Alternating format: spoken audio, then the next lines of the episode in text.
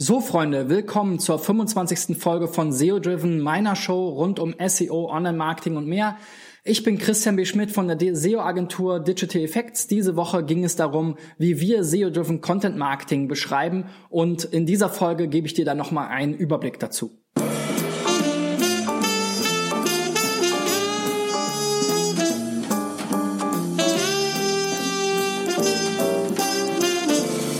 Ja, wenn wir SEO-driven Content Marketing machen, dann haben wir da einen ganz klaren Plan zu. Ich schaue hier gerade mal äh, tatsächlich auch in unser ähm, Projektmanagement-Tool rein, ähm, wo wir das Ganze eben entsprechend immer durchplanen.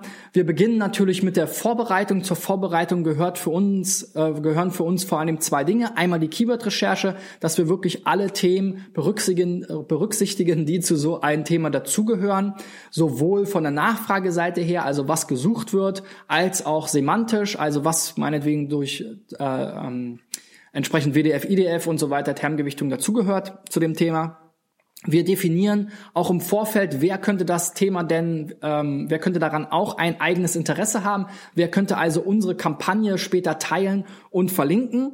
Ähm, wenn wir damit durch sind, das vom Kunden mit dem Kunden abgestimmt haben, dann gehen wir eben in die Texterstellung. Bei der Texterstellung ähm, fangen wir auch erstmal natürlich mit der Recherche an, wenn wir anhand unserer äh, Keyword-Recherche eine ähm, ein Inhaltsverzeichnis ähm, erstellt haben, dann gucken wir halt, was wird zu diesen Themen entsprechend im Internet diskutiert, was werden für Fragen gestellt in Foren, was wird in Bewertungen vielleicht besonders ähm, ähm, hervorgehoben oder immer wieder angesprochen. Dementsprechend haben wir dann auch sozusagen ein bisschen Fleisch am Knochen, äh, wenn sozusagen unser Inhaltsverzeichnis der Knochen ist und die Fragen der Nutzer da draußen ähm, das Fleisch, ja, dann ähm, können wir da eben auch äh, viel mehr dazu sagen, als wenn wir uns jetzt selber erstmal Gedanken darüber machen oder aus Unternehmensperspektive kommunizieren, was wir vielleicht denken, was da besonders relevant zu ist. Das gehört natürlich auch dazu, da stimmen wir uns mit dem Kunden immer ab, aber uns ist es besonders wichtig, eben wirklich für die Nutzer da ein attraktives attraktiven und hilfsre äh, hilfs ja, hilfsreich, hilfreichen, meine Güte, hilfreichen und lesenswerten Ratgeber zu verfassen, der dann eben auch alle Fragen und Bedürfnisse zu dem Thema holistisch, wie man so schön sagt, abdeckt. Ähm, das Ganze geht dann natürlich in eine Korrekturschleife mit dem Kunden. Ähm, da gibt's dann noch mal ein paar Korrekturen, vielleicht ähm, ein paar ähm, Streichungen, Ergänzungen, was da so üblich ist. Und dann schauen wir uns an, wie wir den äh, ganzen, das ganze Thema visuell nochmal aufbereiten können. Ja, gibt's natürlich die typischen Modelle wie Infografiken, Erklärvideos, Download-Content, wie Checklisten und so weiter. Ähm, wir sorgen natürlich auch dafür, dass das Ganze nicht nur eine Textwüste ist, sondern dass die eben schön in Kapitel und mit Bullet Points und so weiter, ähm, vielleicht auch mal mit Hervorhebungen entsprechend aufbereitet ist. Aber mit visueller Aufbereitung meinen wir nochmal was anderes. Wir denken auch darüber nach, wie wir die ganze Landingpage halt gestalten, ähm, wie wir die äh, Inhalte vielleicht auch interaktiv rüberbringen können. Also ich hatte das Beispiel gebracht, ähm, zum Beispiel so ein Schieberegler, um die verschiedenen Wetterzonen ähm, ähm, oder Wetterzeiten sozusagen in den in der Saison über auf so einer ähm, Mallorca-Reiseinsel äh, vielleicht ähm, sich anschauen zu können oder so Vorher-Nachher-Bilder, wo ich irgendwie vergleichen kann, wie ähm, sah vielleicht Mallorca vor 40 Jahren aus, wie sieht's heute aus. Wie hat der Tourismus die, die Insel verändert? Also da gibt's ganz spannende ähm, äh, kleine interaktive Tweaks. Das muss kein riesen ähm, Programmierungsthema sein. Da gibt es ähm, oftmals schon entsprechende ähm, Libraries für, für CSS, JavaScript und so weiter, auf die man aufsetzen kann. Ein bisschen technische Arbeit steckt natürlich mit drin, das können wir aber alles äh, fertig als HTML anliefern oder eben passend für das CMS des Kunden. Dann kommt ja, der zweite wichtige Bereich, ähm, große Bereich neben der Content-Erstellung und Vorbereitung eben tatsächlich das Seeding, ähm, was viele Leute eben unterschätzen. Sie erstellen dann irgendwie schöne Inhalte, schreiben einen tollen Blog oder was auch immer, einen tollen Ratgeber und denken dann nicht darüber nach, ähm, wer kann das denn vielleicht verlinken, wer würde das vielleicht auch teilen. Das haben wir eben ganz vorne schon als allererstes am ersten Tag in der Vorbereitung mit bedacht und vielleicht auch schon in der Texterstellung mit integriert, indem wir Experten, externe Experten interviewt haben oder ähnliches oder vielleicht mit denen zusammen den Ratgeber verfasst haben.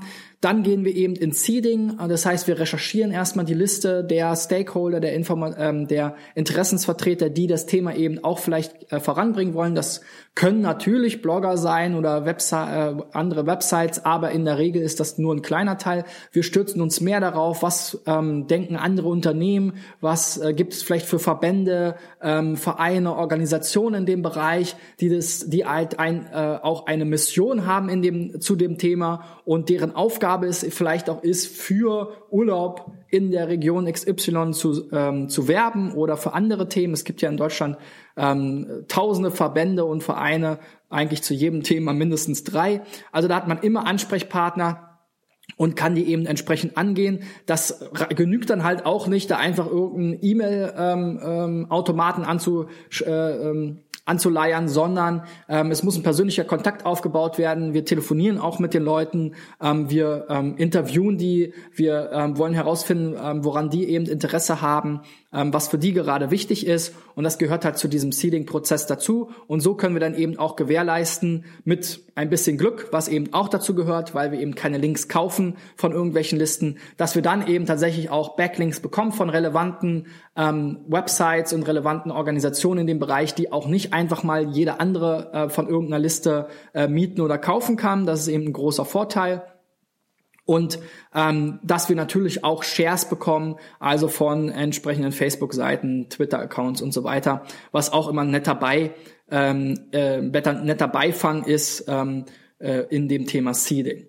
Ja, wenn wir mit dem ganzen Thema Seeding durch sind, dann gucken wir uns natürlich an, was haben wir alles erreicht, dann machen wir ein Abschlussreporting, dann machen wir ähm, eine Präsentation natürlich nochmal, bereiten das für den Kunden auf. Wir verfolgen das dann auch in der Zukunft gerne weiter, weil natürlich SEO, gerade die SEO-Effekte, also wie sich dann der organische Traffic und die Rankings ähm, entwickeln in diesen Themen und da geht's in der Regel eben wirklich dann bei so großen Themenbereichen ähm, um hunderte oder auch tausende Keywords, zu denen wir dann die Seite der, der, des Kunden eben auf die erste Ergebnisseite von Google spülen wollen. Das Ganze stärkt natürlich auch die Domain Authority. Also wenn wir eben regelmäßig solche Kampagnen machen, ähm, hat das auch einen positiven Effekt auf die Domain insgesamt und dementsprechend auch auf andere Landingpages, die vielleicht kommerzieller sind. Ähm, wir können natürlich auch auf den Landingpages entsprechende Call to Actions später mit einbauen. Wir können da auch Verlinkungen mit einbauen, um eben diesen Link Juice weiterzugeben auf vielleicht kommerziellere Landingpages. Das ist alles möglich. Ähm, das würden wir aber im Nachgang machen, weil man eben am Anfang natürlich gerade für Seeding erstmal möglichst clean, möglichst unkommerziell da rausgehen will.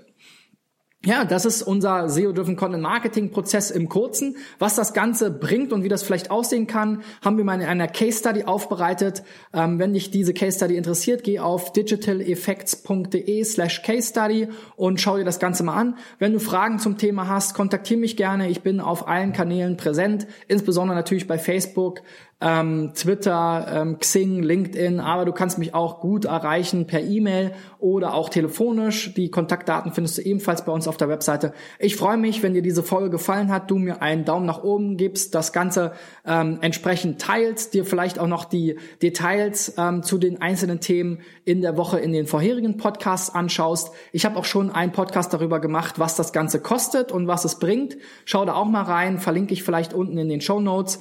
Und ähm, das soll es für diese Woche gewesen sein. Ich freue mich aufs nächste Thema in der nächsten Woche. Bis dahin, euer Christian.